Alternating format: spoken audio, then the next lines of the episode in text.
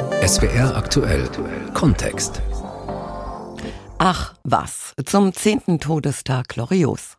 Manchmal überkommt Menschen die Sehnsucht nach der vermeintlich besseren alten Zeit. Seit Loriot braucht es für dieses Gefühl keine langen Erklärungen mehr. Es reicht die Feststellung, früher war mehr Lametta.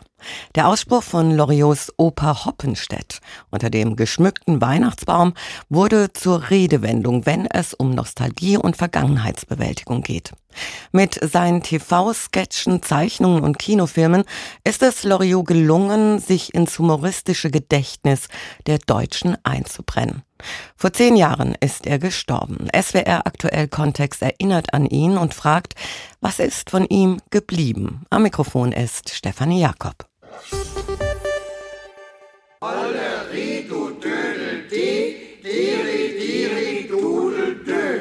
Das genügt. Loriot hat vielen nicht nur das Jodeln beigebracht, sondern auch das Lachen über uns selbst. Wie wir im Alltag die Orientierung verlieren, sei es durch unverständliche Gebrauchsanweisungen für Geräte oder durch doppeldeutige Äußerungen unseres menschlichen Gegenübers. Loriots Figuren sind eingesponnen, eingewoben in ein ganz dichtes Netz aus bürgerlichen Alltagsnormen und Regeln, derer sie sich gar nicht unbedingt bewusst sind. Trotzdem führen sie sie immer aus. Und man könnte sagen, gerade weil sie nicht wissen, dass sie in diesem Netz eingefangen sind, verheddern sie sich darin immer wieder. Und man kann vielleicht zum Beispiel an die Hoppenstedts denken, die sich wirklich buchstäblich im Geschenkpapier des Weihnachtsfests verheddern. Sagt Anna Beers. Sie ist Literaturwissenschaftlerin und hat gerade ein kleines aktuelles Buch über Loriot mit herausgegeben. Und auch zehn Jahre nach seinem Tod ist Loriot durchaus noch zeitgemäß, ein Klassiker seiner Zunft eben. Am 12. November 1923 wurde Bernhard Viktor Christoph Karl von Bülow, genannt Vico, in Brandenburg geboren. Seine Mutter starb früh und er wuchs zunächst bei seiner Großmutter in Berlin auf. 1938 dann zog er mit dem Vater nach Stuttgart, wo er 1941 das Gymnasium mit dem Notabitur verlässt. Loriot und Stuttgart, das ist eine besondere Beziehung. Ich entdeckte Stuttgart rein zufällig. Als ich in jungen Jahren auf einer Radfahrt von Plochingen nach Pliningen von der, von der geteerten Straße abkam. Zunächst bestaunten die zutraulichen Einwohner den Fremden, verloren aber bald ihre Scheu, bewirteten mich mit handgefertigten Teigwaren und ich beschloss zu bleiben. Da ich ihre Sprache zwar verstehen, aber nicht sprechen lernte, hielt ich mich meist im Eberhard-Ludwigs-Gymnasium auf, in dem das Altgriechische gepflegt wurde. Eine, eine simple Sprache, die mir weniger Schwierigkeiten bereitete. Es waren glückliche Jahre, bis Stuttgart eines Tages an das geteerte Straßennetz angeschlossen wurde elektrisches Licht bekam und Telefon. Da bin ich dann weggezogen. Und zwar nach Hamburg. Dort startete er seine Karriere als Karikaturist. Aber er kam nach Stuttgart zurück. Beim damaligen Süddeutschen Rundfunk, heute der SWR, entdeckte man ihn fürs Fernsehen. In den 1960er Jahren lief seine Satiresendung Cartoon und er moderierte sie auf dem berühmten roten Sofa. Ralf Erdenberger mit einem Rückblick. Meine Damen und Herren. Förmlich und noch in Schwarz-Weiß begrüßt ein gescheitelter Herr im Anzug die deutsche Fernsehgemeinde zur ersten Ausgabe von Cartoon und stellt darin unter anderem Karikaturisten vor.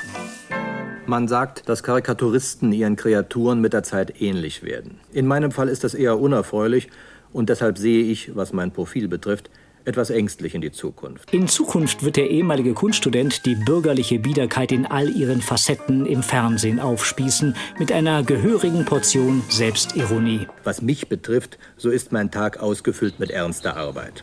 Die Verfolgung einer entlaufenen Schildkröte beispielsweise erfordert für den größten Teil des Vormittags Scharfsinn und Ausdauer. Schon im ersten eigenen Fernsehcartoon wird klar, der Sohn aus preußischer Offiziersfamilie ist angetreten, um dem deutschen Humor gründlich auf die Sprünge zu helfen. Es muss in der Bundesrepublik bestürzen, dass der deutsche Humor als Qualitätserzeugnis einst auf dem Weltmarkt führend, heute kaum 0,02 Prozent der Exportquote ausmacht. Es entstehen Sketche erst beim Süddeutschen Rundfunk, dann bei Radio Bremen, die, gezeichnet oder gespielt, zum deutschen Kulturgut werden, mit Hintersinn und mit Sätzen für die Ewigkeit. Die Ente bleibt draußen. Küssen Sie mich. Sie haben da was am Mund. Andere machen es doch auch. Auch in seinen späteren Kinofilmen wie Ödipussy oder Papa Ante Porters ist Loriot ein ebenso genauer gesellschaftlicher Beobachter wie akribischer Regisseur. Klappe. Lotto die Sechste. Bitte. Ich heiße Erwin. Halt. Mikro im Bild. Ich heiße Erwin und bin Rentner. Und im Herbst eröffnet dann der Papst mit meiner Tochter eine Herrenboutique in Wuppertal. Danke. Das war's. War's das? Auch mit Loriot. Jüngere Leute scheinen heute mit dem feinsinnigen Humor, der eben Zeit braucht, weniger anfangen zu können. Ah, ja. Dabei sind manche Sketche überraschend aktuell. Mein Name ist Lose, ich hätte gerne hier eingekauft. Der Hamsterkäufer, lange vor der pandemischen Klopapierkrise. Nein, das ist Senf. 150 Gläser. Senf. Na Gott sei Dank. Die Welt geht unter, aber wir haben Senf, Wurzelbürsten und Badezusatz. Auch sein Maskensketch wird in diesen Tagen gern zitiert. Sie haben da was am Mund. Ich meine den Monster-Sketch. Wie? Was für eine Maske? Die Stimmung im Lockdown im Homeoffice hat Loriot ebenfalls schon beschrieben. Hermann? Ja? Was machst du da? Nichts. Nichts? Mit allen eskalierenden Konsequenzen des Zuhause-Sitzens. Sei doch nicht gleich so aggressiv. Ich bin doch nicht aggressiv. Warum schreist du mich dann so an? Ich schreie dich nicht an! Die Kommunikationsstörung zwischen Ehepaaren hat was ungeheuer Komisches. Außerdem kann es jeder nachvollziehen. Die Komik liegt ja im Wiedererkennungswert. Lang lebe Loriot. Und er lebt weiter, auch in Stuttgart. Die Stadt hat ihm ein Denkmal gesetzt. 2013 wurde am Eugensplatz nahe seinem ehemaligen Wohnhaus eine Säule mit dem Familienwappen installiert. Die war eines Tages von einem Mops aus Stein gekrönt, der später über Nacht wieder verschwand. Der Mops war ein beliebtes Motiv Loriots. Und weil wir alle von ihm gelernt haben, wissen wir, ein Leben ohne Mops ist möglich, aber sinnlos. Die Stuttgarter Säule erhielt 2014 dann einen Bronzemops. Er wird unter anderem bei der touristischen Mops Steffeles Tour vorgestellt, zusammen mit weiteren Informationen über die Bezüge Loriots zu Stuttgart. Auch andere Städte würdigen ihn. In Bremen zum Beispiel gibt es einen Loriot-Platz. In Berlin trägt ein Stern auf dem Boulevard der Stars seinen Namen. In Brandenburg wurde die Musikschule nach ihm benannt. Es erschienen Loriot Der Deutschen Post und 2017 taufte die Deutsche Bahn einen ihrer neuen ICE-Züge Vico von Bülow.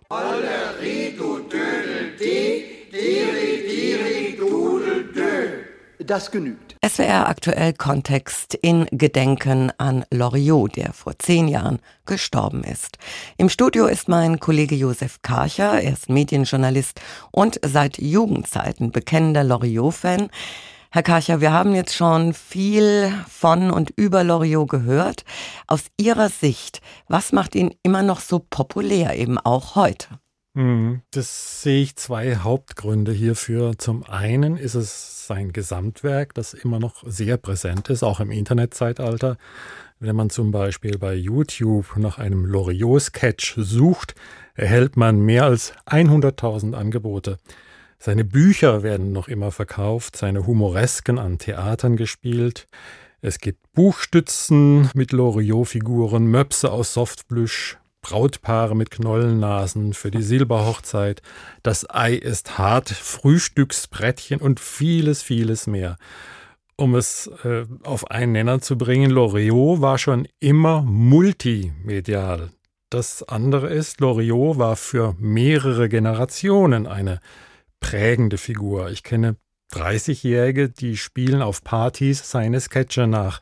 Und das Erstaunliche ist, das geschieht ganz spontan. Man muss es gar nicht proben. Jeder kennt ein paar Sätze. Oder man sagt, das ist wie bei Loriot, wenn dir das völlig komisch oder auch absurd erscheint. Also, Loriot ist nicht nur multimedial, er ist auch generationenübergreifend.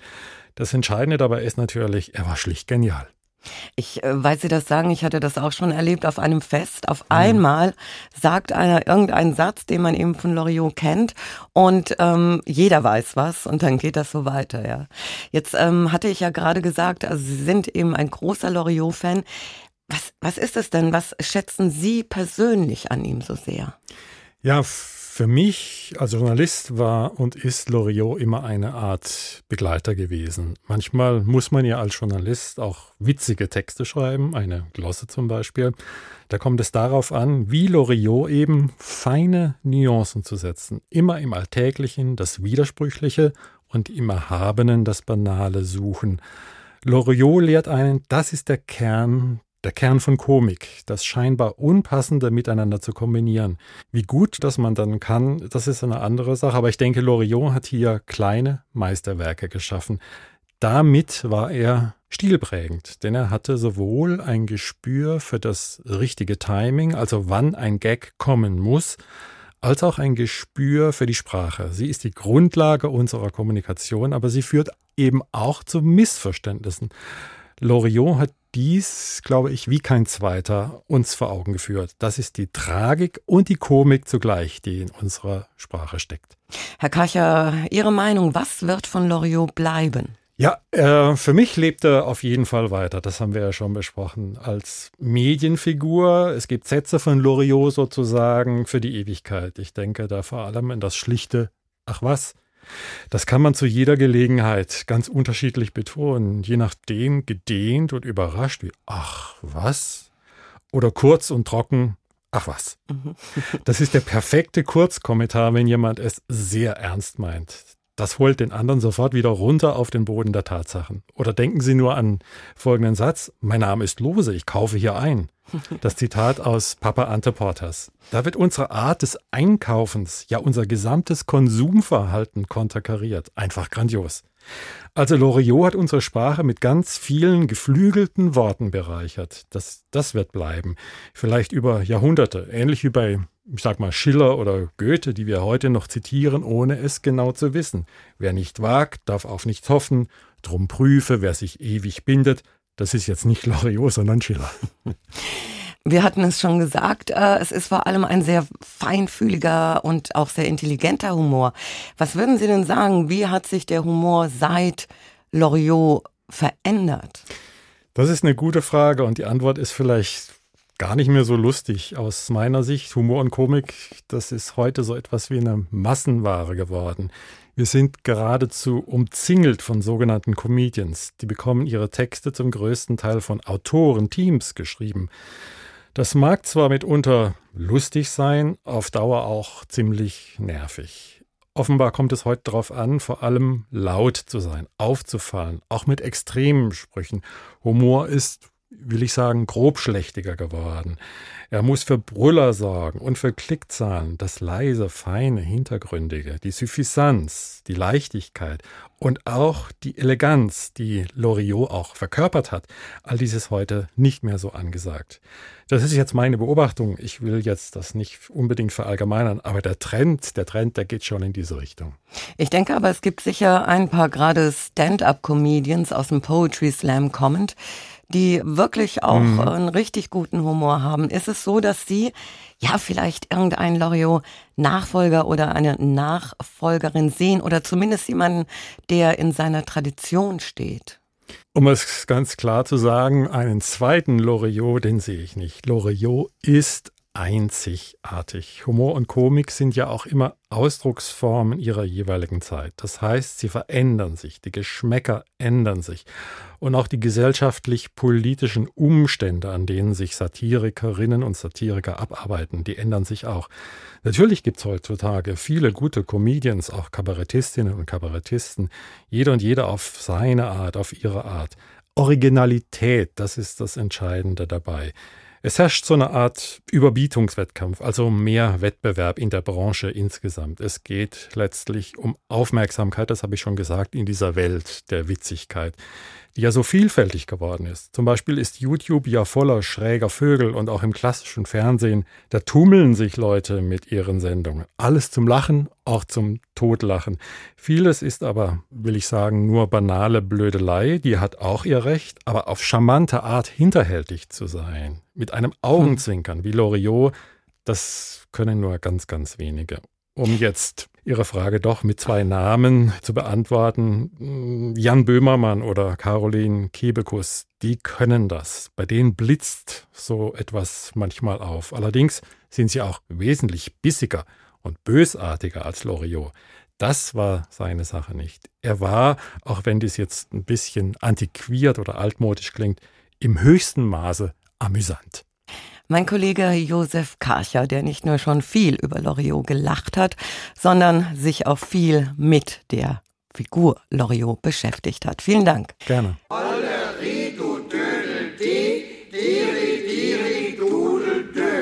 Das genügt. Loriot war der Ansicht, dass Männer und Frauen im Grunde gar nicht zusammenpassen. Ganz einfach, weil sie verschieden denken und verschieden sprechen.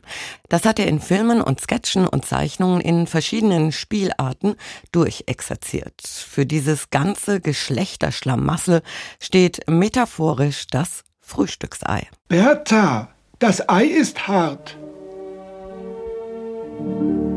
Das Ei ist hart. Ich habe es gehört. Wie lange hat das Ei denn gekocht? Zu viel Eier sind gar nicht gesund. Ich meine, wie lange dieses Ei gekocht hat. Du willst es doch immer viereinhalb Minuten haben. Das weiß ich. Was fragst du denn dann? Weil dieses Ei nicht viereinhalb Minuten gekocht haben kann. Ich koche es aber jeden Morgen viereinhalb Minuten. Wieso ist es dann mal zu hart und mal zu weich? Ich weiß es nicht. Ich bin kein Huhn.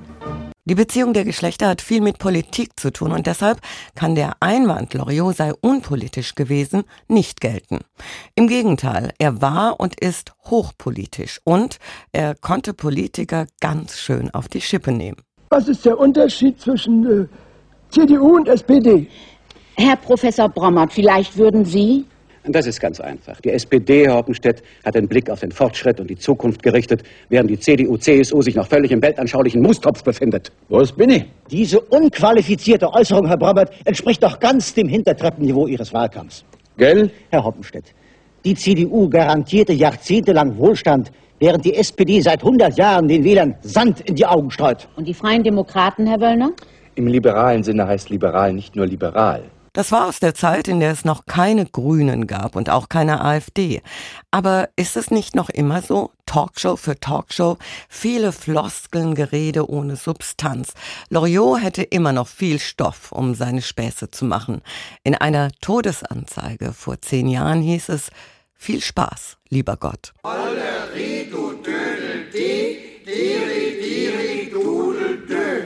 Das genügt. Das war SWR aktuell Kontext von meinem Kollegen Josef Karcher. Am Mikrofon war Stefanie Jakob.